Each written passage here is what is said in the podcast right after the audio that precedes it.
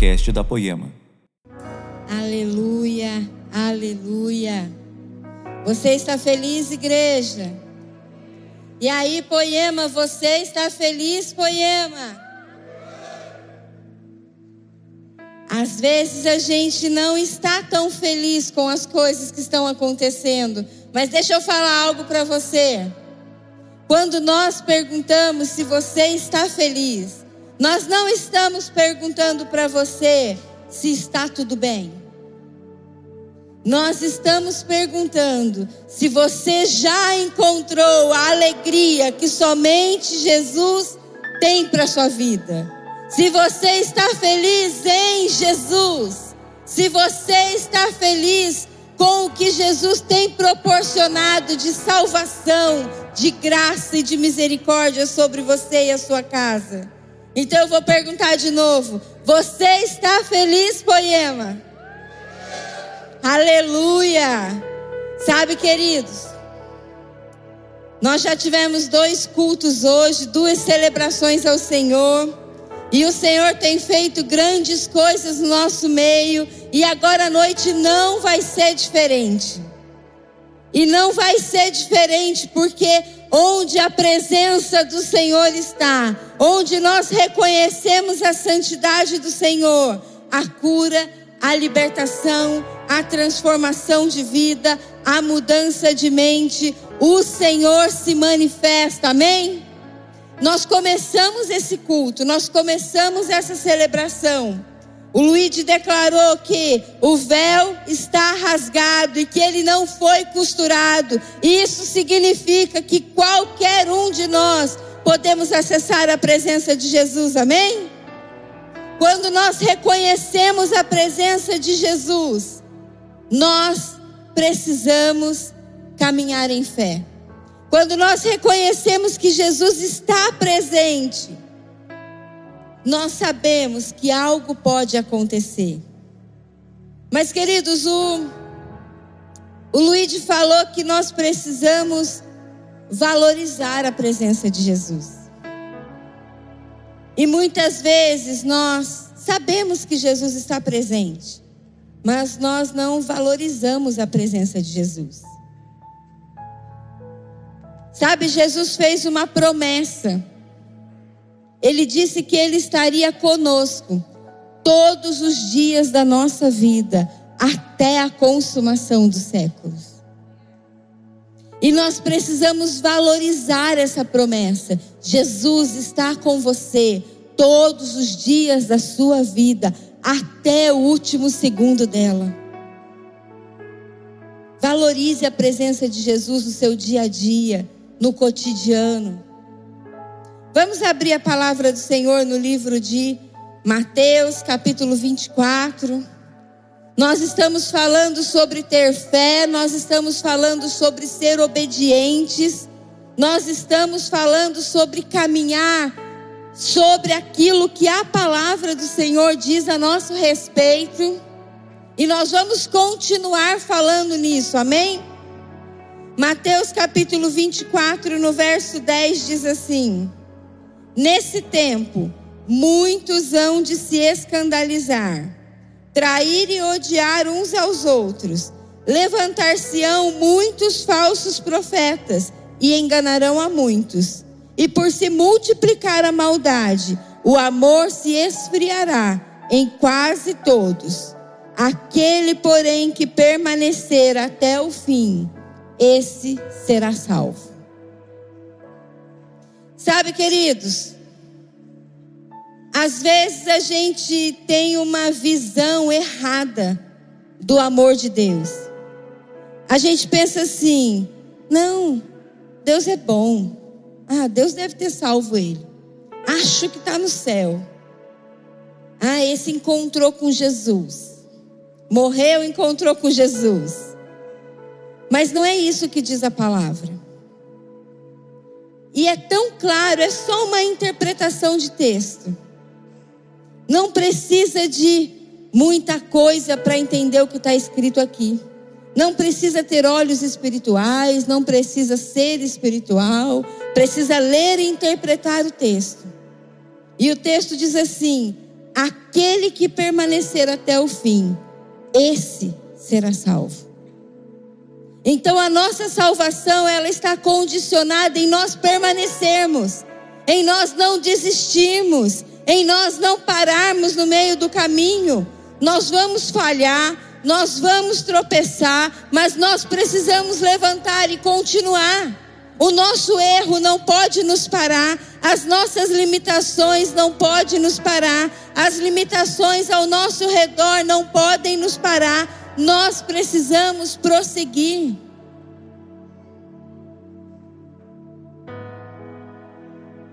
Prosseguir em Jesus.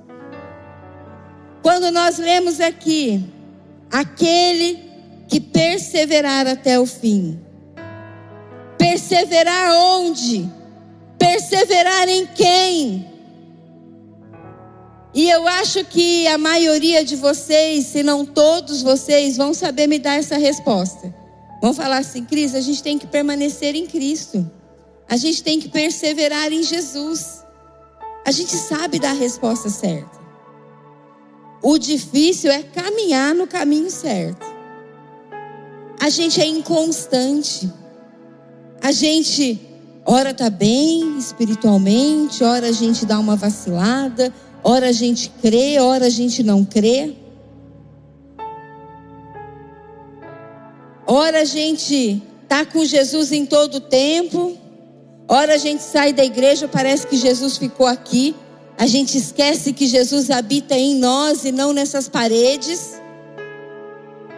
Então eu quero falar para você que o Senhor está nos chamando a sermos constantes nele, a não nos desvencilhar dele em momento nenhum, a não soltarmos a mão dele. Sabe? Eu quero falar para você o que não é ser constante. A constância, queridos, ela não é algo que nós encontramos em algum lugar. A constância também não é algo que a gente recebe por transferência. Ah, vem aqui, eu vou orar por você e você vai ser constante. Não dá para transferir constância. A constância também não é algo que a gente nasce com ela. Ah, fulano é disciplinado, mas porque ele nasceu assim, é da personalidade dele. Não, gente. Nós não nascemos constantes. A constância também não é um dom de Deus, não é um talento. Mas a constância, ela é algo que nós construímos em nós. Ela é um exercício diário. Exige um esforço da nossa parte para que a gente possa ser constante em Jesus. O nosso coração, gente, ele é enganoso. Tem muita gente cheia de potencial tem muita gente cheia de dons e talentos, mas que não conseguem avançar. Não conseguem avançar porque são inconstantes. Ora quer, ora não quer. Ora consegue, ora não consegue. E queridos, isso vai das coisas simples da vida até as coisas espirituais. E é por isso que as nossas vontades, elas não podem nos governar. Esses dias uma moça ligou para mim, quer dizer, ela me mandou uma mensagem lá no WhatsApp. E ela escreveu assim: Cris, tô com vontade de me divorciar. E eu respondi para ela: fica tranquila, querida, vontade dá e passa. Vontade dá e passa, queridos, em tudo na vida. Então nós não podemos andar de acordo com as nossas vontades. Porque para todo resultado, para todo resultado que vale a pena, você precisa fazer um esforço que vai te custar algo.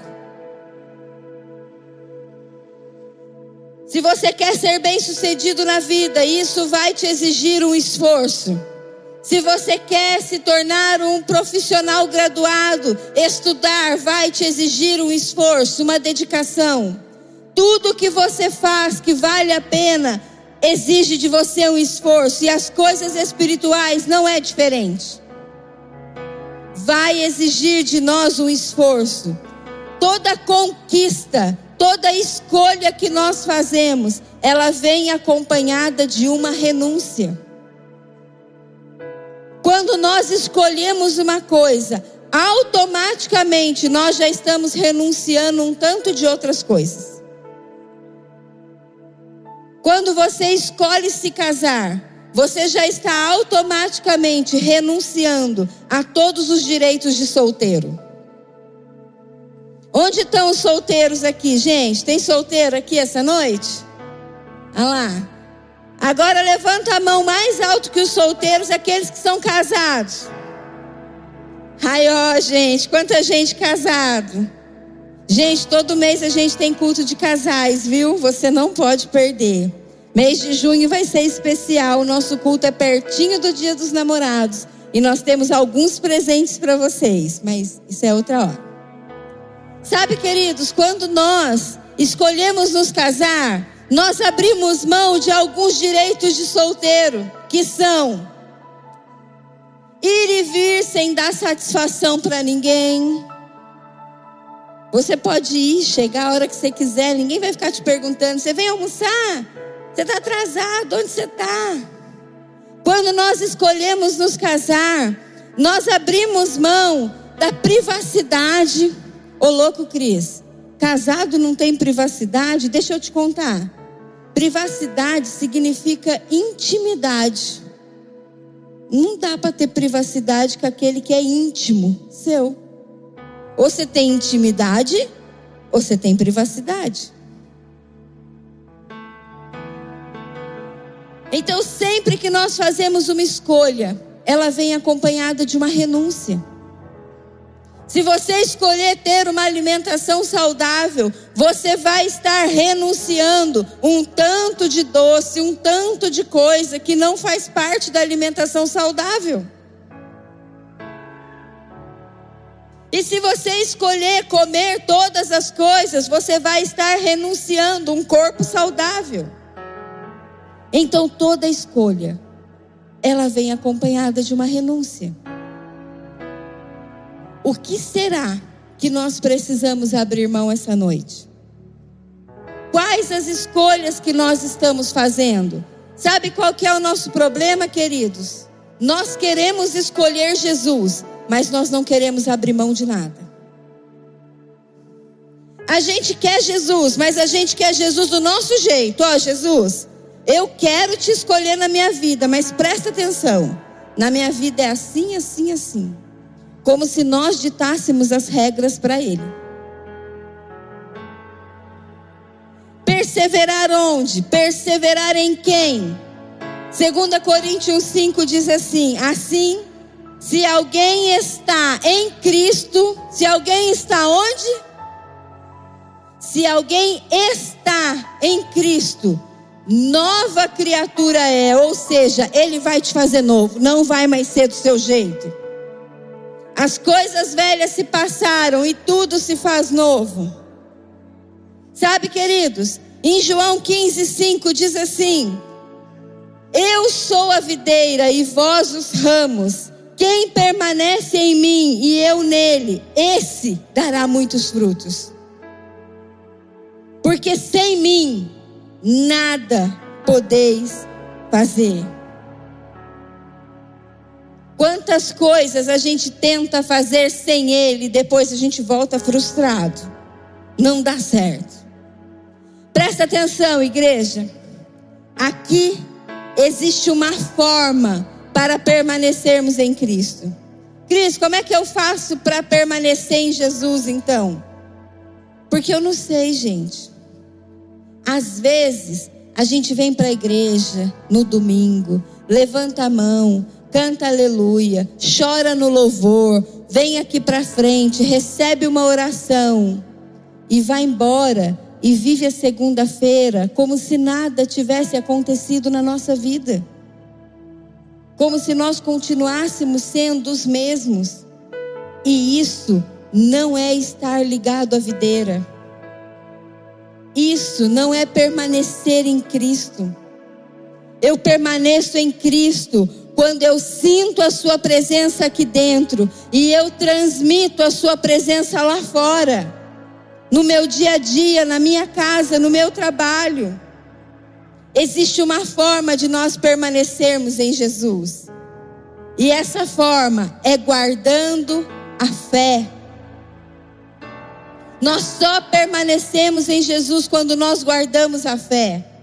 E a fé não é um sentimento. A fé não é um sentimento que ora eu sinto, ora eu não sinto. O dicionário diz que a fé é uma certeza, é uma convicção. Então você pode decidir ter fé, você pode escolher ter fé, e quando você escolhe ter fé, você renuncia todos os padrões desse mundo, porque você escolheu guardar a fé. Você renuncia todas as maldições, todas as palavras lançadas contra a sua casa, porque você escolheu estar ligado em Cristo. Agora a Bíblia. A Bíblia diz que a fé é a certeza das coisas que se esperam e a convicção de fatos que não se veem. É a certeza daquilo que nós não vemos. Mas nós muitas vezes temos dificuldade de permanecer porque nós escolhemos nos mover por aquilo que é lógico, por aquilo que é natural, por aquilo que faz sentido à nossa mente limitada. Nós escolhemos nos mover de forma racional e não por fé. Nós queremos entender tudo antes de obedecer. Ou pior ainda, Muitas vezes nós escolhemos viver pelos padrões da terra, ao invés de viver pelos padrões do céu.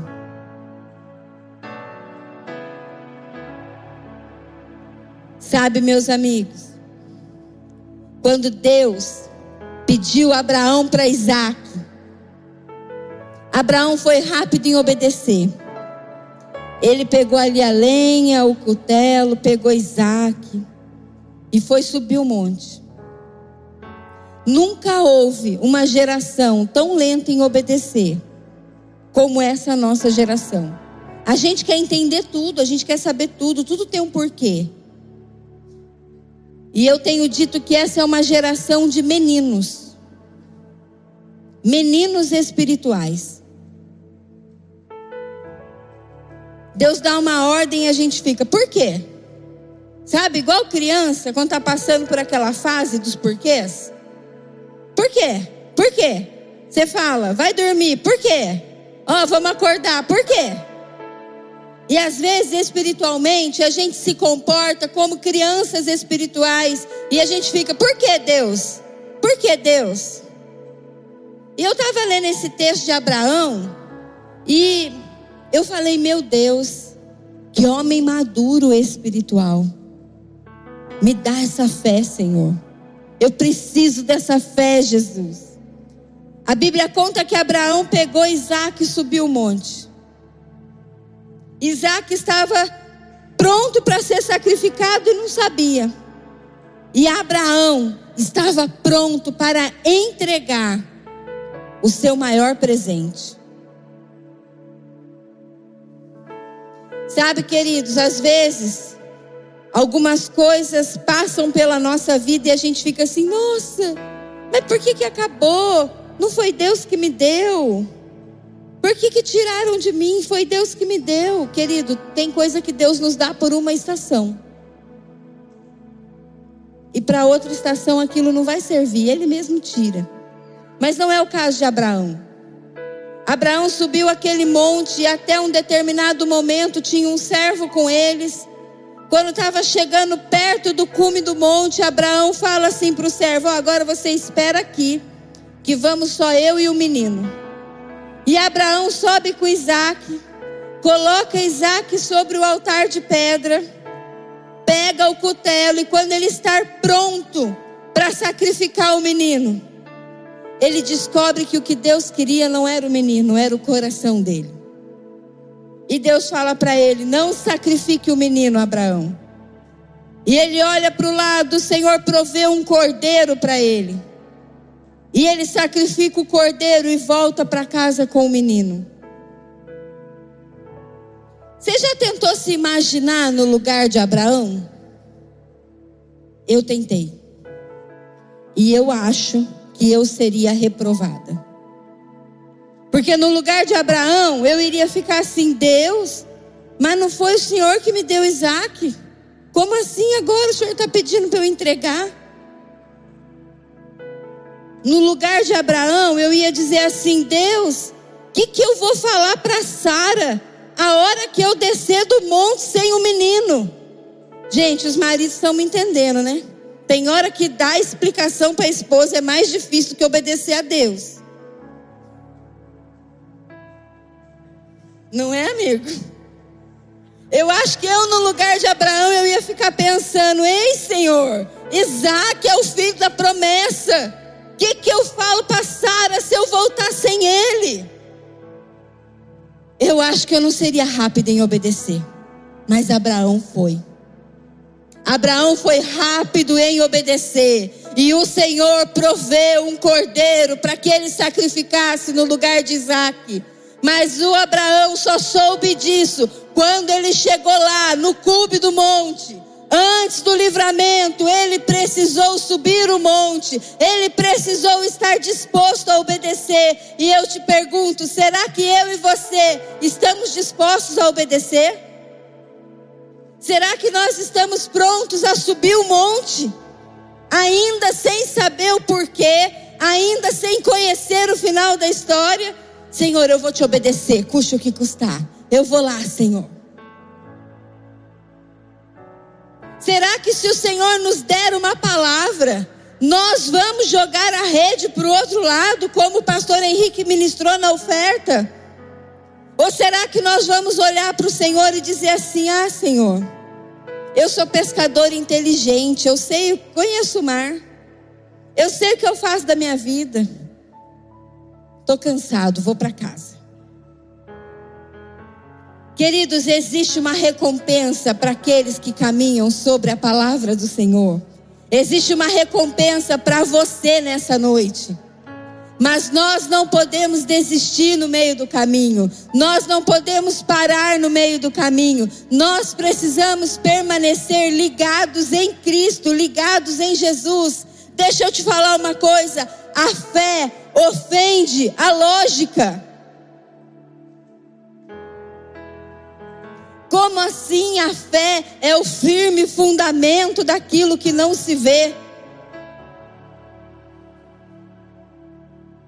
eu e você, nós temos todos os dias, nós temos hoje a oportunidade de escolher viver e caminhar no natural ou no sobrenatural.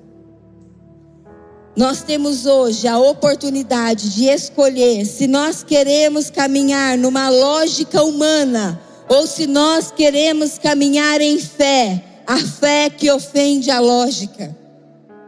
Se você vai ser inconstante ou se você vai ser constante. Sabe, queridos, quando a gente fala no caminhar no sobrenatural, a gente já pensa logo em sinais e maravilhas e prodígios, em curas milagrosas, e isso existe, eu creio, já vi, sei que o Senhor pode fazer. Mas eu quero te explicar que o sobrenatural de Deus é simples.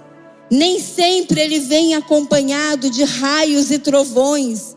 O Senhor se move numa brisa suave e o Senhor se move em raios e trovões. Caminhar no sobrenatural é caminhar sobre o natural. É um nível acima de caminhar nessa terra. Caminhar no sobrenatural é você ir além daquilo que os seus olhos podem ver, ir além daquilo que você pode sentir. É caminhar sobre, acima daquilo que é natural, é caminhar por fé. Sabe, eu conheci uma senhora, ela fez parte lá do início da minha conversão. Eu acho que ela nem é mais viva, porque ela já era bem velhinha, há vinte e tantos anos atrás. E essa senhora me ensinou uma lição que eu carrego pela minha vida toda de cristã. Uma vez nós estávamos limpando a igreja e ela estava compartilhando algumas lutas que ela estava passando, umas coisas de saúde. E aí alguém ali no meio falou assim: Nossa, o diabo tem se levantado contra a sua vida, né? Puxa. E ela falou: Está repreendido em nome de Jesus. O diabo não.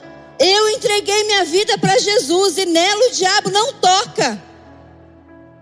Eu entreguei minha vida para Jesus e o diabo não tem poder nenhum na minha vida. Ele não está se levantando contra mim. E se tem alguma coisa acontecendo de errado, se tem alguma coisa fora do lugar, Deus está me preparando para algo novo. Deus está me esticando, me forjando para viver uma coisa nova. O diabo não.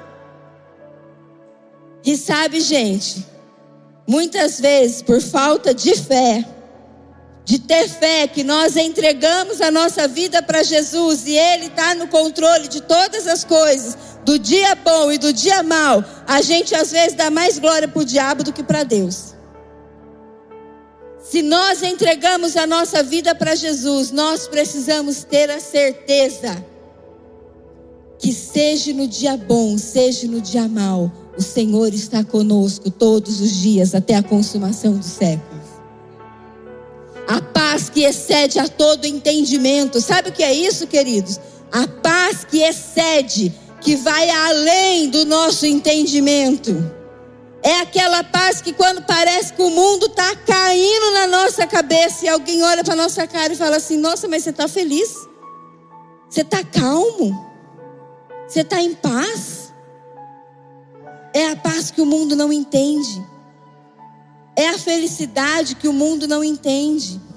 Sabe, queridos, quando nós passamos por situações difíceis, tá tudo bem a gente ficar triste.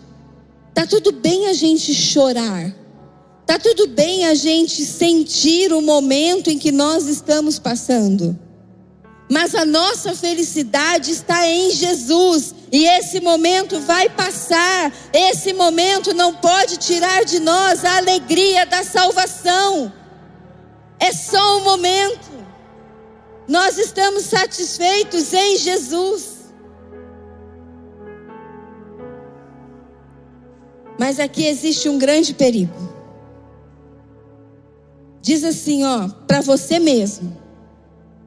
Põe a mão na sua cabeça assim, ó, e diz assim, ó, eu preciso tomar cuidado com as minhas emoções.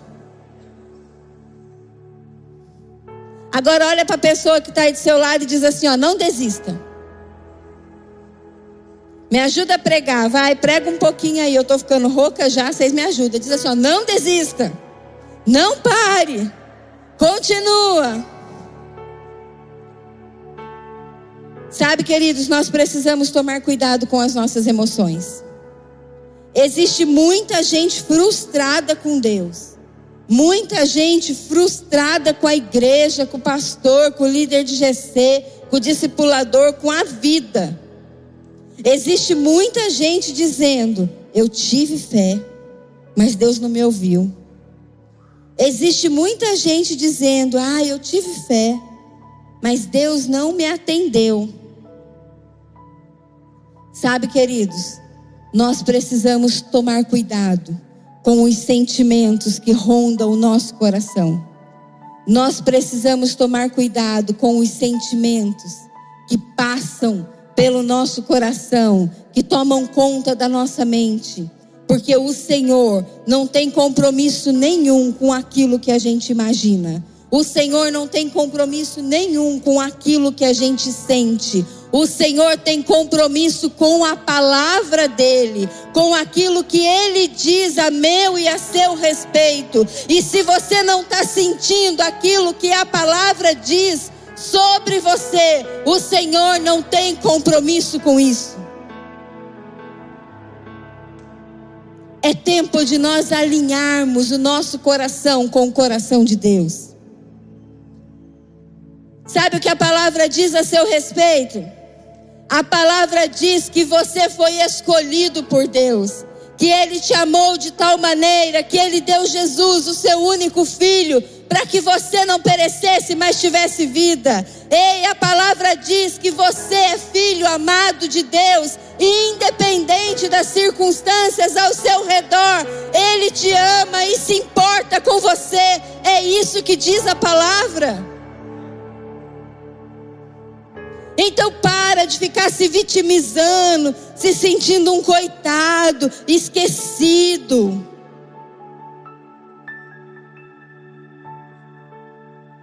Porque ninguém te viu, porque ninguém te valorizou.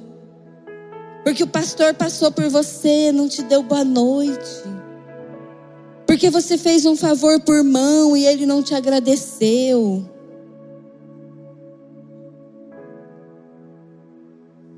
Não seja uma vítima dos seus sentimentos, mas caminhe por aquilo que a palavra diz a seu respeito. Sabe, Provérbios, no capítulo 3, diz assim: Confia no Senhor de todo o teu coração, não se apoie no seu próprio entendimento, reconhece-o em todos os seus caminhos e ele endireitará as tuas veredas.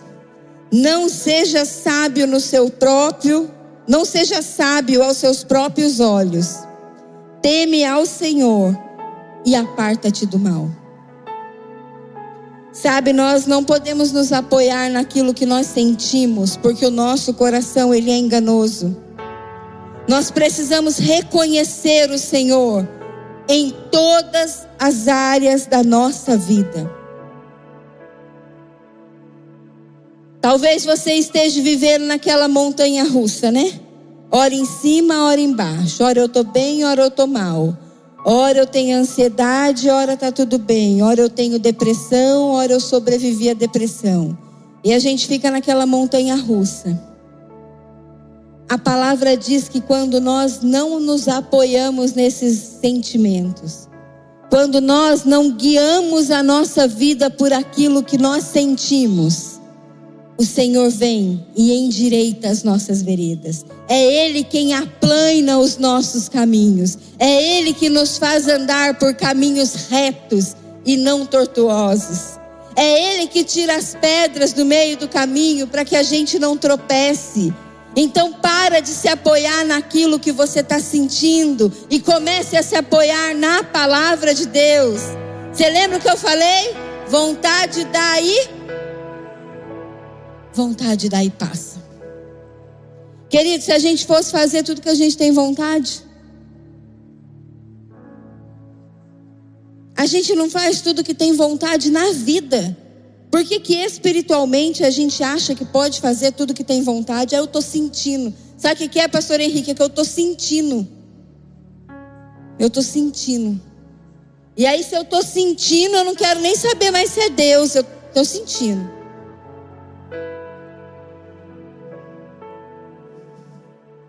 Esses dias, um irmão chegou para mim e falou assim: Ô Cris, eu estou sentindo de Deus que você tinha que dar uma oferta para aquela irmã.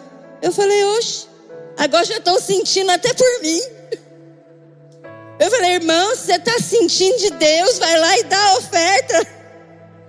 Eu estou sentindo que você, Cristo, tem que ir lá dar a oferta. Eu falei, oxe.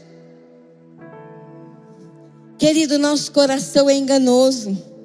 Nós podemos até ter uma boa intenção mas tem um ditado popular que diz que de boa intenção o inferno. Pois é, vocês sabem dele. Então não caminhe nem sobre a sua boa intenção, caminhe sobre a palavra de Deus, amém? Sabe o que significa não seja sábio aos seus próprios olhos? É que eu e você nós não sabemos o que é bom para nós. para de querer ser aquilo que o Senhor não te criou para ser. Ele não errou com você. Ele não errou em te gerar naquela casa, naquela família, com essa mãe, com esses irmãos, com esses tios, com esses avós. Deixa eu te contar, a sua genética é perfeita do jeito que você é. E se você nascesse em outra casa, não seria você. Então Deus não errou ao te criar. Existe algo poderoso que você e eu só vamos viver quando nós nos colocamos no centro da vontade de Deus. Eu posso escolher viver a vida do meu jeito. Eu posso. Só que eu não vou viver o melhor de Deus para mim, porque o melhor de Deus para mim é estar no centro da vontade dele. Então, quando eu escolho ser aquilo que eu quero e não aquilo que o Senhor tem para mim, eu estou abrindo mão do melhor de Deus. Toda escolha vem acompanhada de uma renúncia. Então, quando eu renuncio às minhas vontades, quando eu renuncio às minhas paixões, quando eu renuncio ser do meu jeito e escolho ser do jeito que Deus me criou para ser, eu começo a entrar no centro da sua vontade e eu estou pronta para viver o melhor dessa terra, porque é essa a promessa dele. Mas às vezes eu quero viver o melhor dessa terra do meu jeito e não vai dar. Não existe o melhor dessa terra para aqueles que não se colocam debaixo da soberania de Deus. Queridos, Deus é Pai. Deus é amor. Deus é mansidão. Deus é domínio próprio. Mas sabe, Ele continua sendo o Senhor das nossas vidas. Ele continua sendo dono das nossas vidas. E muitas vezes nós não reconhecemos o senhorio de Jesus. Muitas vezes a gente nivela Deus como nosso pai terreno. E o nosso pai terreno, a gente de vez em quando dá um migué, né? Mas com Deus não dá para dar migué. Ele sabe de todas as coisas. Ele vê a intenção do nosso coração. Jeremias 29 diz assim: Eu, o Senhor, eu sei os pensamentos que tenho a vosso respeito. Pensamentos de paz e não de mal, para vos dar o fim que desejais. Então invocareis e me achareis, passareis a orar a mim e eu os ouvirei. Buscar-me-eis e me achareis quando me buscares de todo o coração serei achado de vós, diz o Senhor, e farei mudar a vossa sorte. Ei, querido, o Senhor quer mudar a sua sorte. O Senhor quer mudar a sua vida. O Senhor quer pegar aquilo que está bom e fazer ainda melhor. O Senhor quer pegar aquilo que está ruim transformar em algo bom. Mas para isso, nós precisamos buscar ao Senhor e entender que Ele sabe os pensamentos que Ele tem a nosso respeito.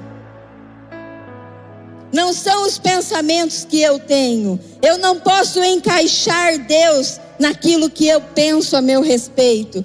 Eu preciso viver os pensamentos que Ele tem a meu respeito. Queridos, entregar a nossa vida para Jesus é escolher caminhar por fé sobre a obra da cruz. É entender que não tem a ver conosco, não é por mérito, não é porque eu sou boa, não é porque eu estudei, não é porque eu orei, não é porque eu jejuei, mas é por graça. Escolher viver por fé é saber que por mais que você possa fazer, isso não te faz merecedor. É a graça e a misericórdia dele se renovando sobre a sua vida todas as manhãs. Queridos, essa é mais uma promessa de Deus que nós precisamos crer e não duvidar. A palavra dele diz assim, ó: as misericórdias do Senhor se renovam sobre as nossas vidas todas as manhãs. Sabe o que isso significa? Que todas as manhãs nós temos a oportunidade de recomeçar e fazer diferente do que fizemos ontem. Todas as manhãs nós temos a oportunidade de buscar ter mais fé, de buscar caminhar mais com Ele, de não desistir, de não parar, de continuar. Porque as misericórdias dele se renovam. Quer você perceba ou quer você não perceba, as misericórdias dele se renovam. Em tempos em que a maldade tem crescido, o Senhor te convida a ser santo. Em tempos que a traição, o ódio, tem esfriado o amor de muitos, o Senhor te convida a permanecer em Cristo. O Senhor te convida a ser perdoador. Em tempos em que o amor de muitos tem se esfriado, eu te convido a permanecer em Jesus. Eu te convido a ser um daqueles que somam, mas que não desistem.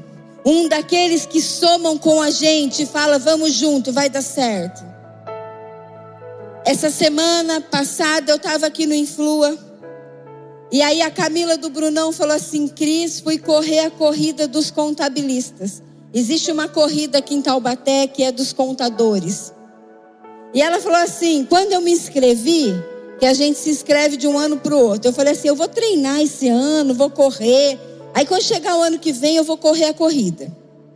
E, gente, resumindo, ela não treinou nada o ano inteiro, ela não fez nada. E ela foi lá correr a corrida dos contabilistas.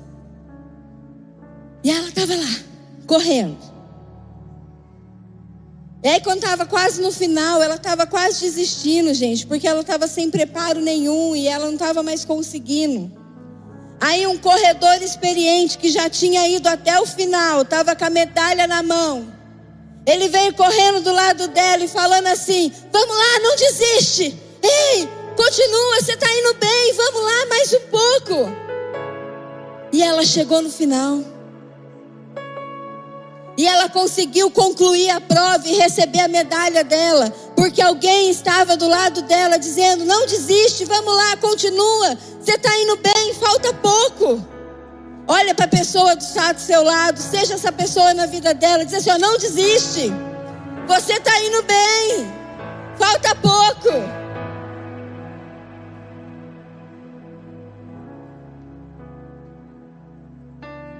O Senhor tem algo novo para você. O Senhor tem uma promessa de vida. Ele sabe os pensamentos que tem a seu respeito, diz o Senhor, pensamentos de paz e não de mal. Mas para acessar, acessar esse lugar em Jesus, você precisa soltar o controle da sua vida. E aí é que nós precisamos tomar cuidado com as nossas emoções.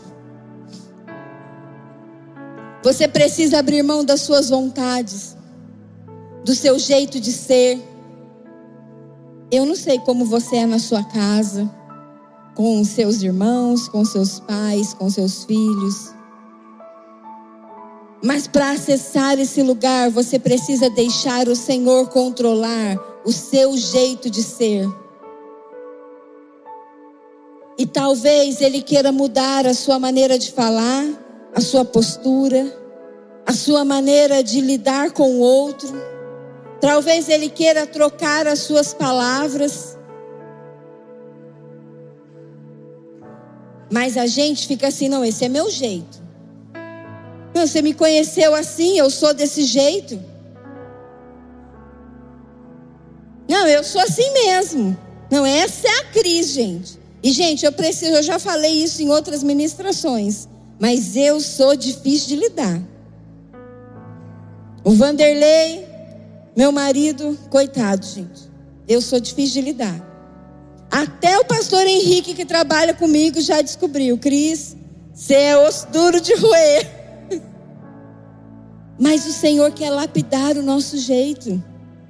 O Senhor quer nos transformar. E nós precisamos reconhecer que é o Senhor quem quer fazer isso, não é o Vanderlei, meu marido.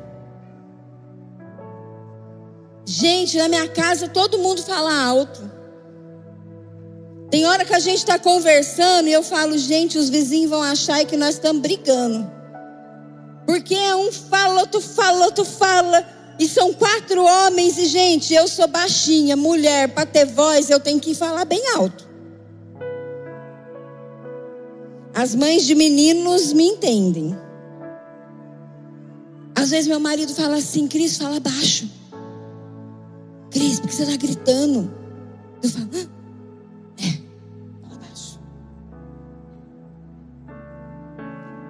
Queridos, nós precisamos deixar Jesus controlar a nossa vida, o nosso jeito, as nossas vontades. Nós precisamos entregar as paixões da nossa carne ao Senhor. Nos entregar por inteiro e não parcialmente. Deixar Jesus mudar aquilo que Ele quer mudar e não aquilo que eu acho que precisa ser mudado.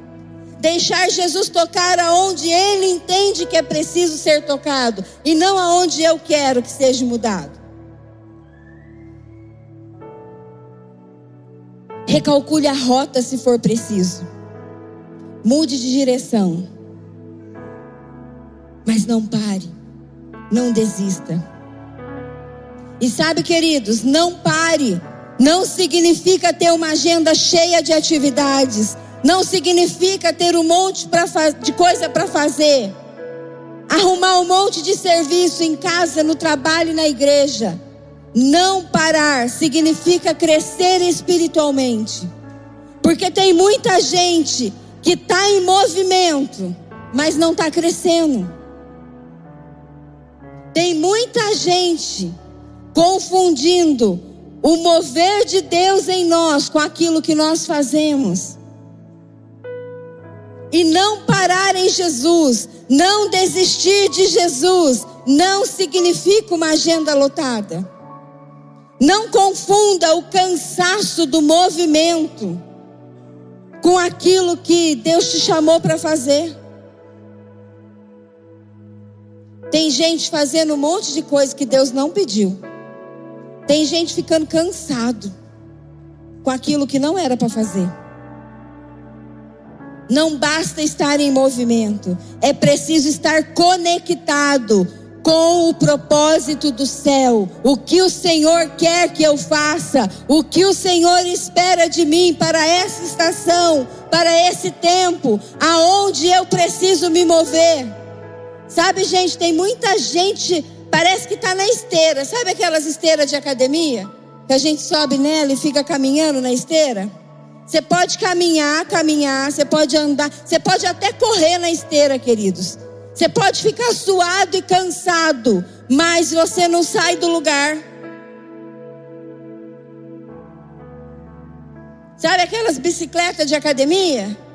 Você pode pedalar o quanto você quiser, mas você não vai sair do lugar. Você está em movimento, mas ó, não sai do lugar. Mas quando nós estamos conectados no céu, querido, nós vivemos aquela corrida que o pastor Henrique profetizou lá na, na associação. Está chegando o tempo que nós vamos pedalar rápido. Nós vamos pedalar rápido, nós vamos viver aquilo que Deus tem para a nossa vida, porque o mundo lá fora está aguardando com grande expectativa a manifestação dos filhos de Deus. Então vamos, gente, vamos correr a corrida que nos foi proposta pelo Senhor. Vamos abrir mão da corrida que nós queremos viver e vamos correr a corrida que nos foi proposta. Existe uma corrida proposta para cada um de nós. E se nós não estivermos nessa corrida, a que o Senhor propôs para nós, nós vamos correr, vamos cansar e não vamos sair do lugar.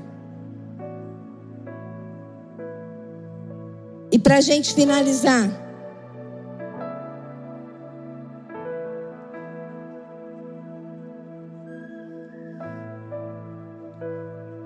eu quero dizer para você que em todas as promessas de bênção, de vitória, de graça que existem na palavra de Deus, elas estão liberadas sobre a sua vida nessa noite. Existe uma porção de fé liberada para você nesta noite. Quantos creem nisso? Existe uma porção de fé liberada para a sua vida nesta noite. Nós precisamos caminhar sobre aquilo que a palavra diz a nosso respeito. Jesus está te chamando. Jesus está nos chamando a construir a nossa vida nele e não em nós mesmos. Queridos, o Senhor não tem dificuldade em lidar com o nosso futuro, assim como Ele não tem dificuldade em apagar o nosso passado. Entrega o controle da sua vida para Jesus. Ele sabe o que Ele faz com você. Entrega a sua empresa para Jesus. Entrega a sua casa para Jesus mas se entrega por inteiro.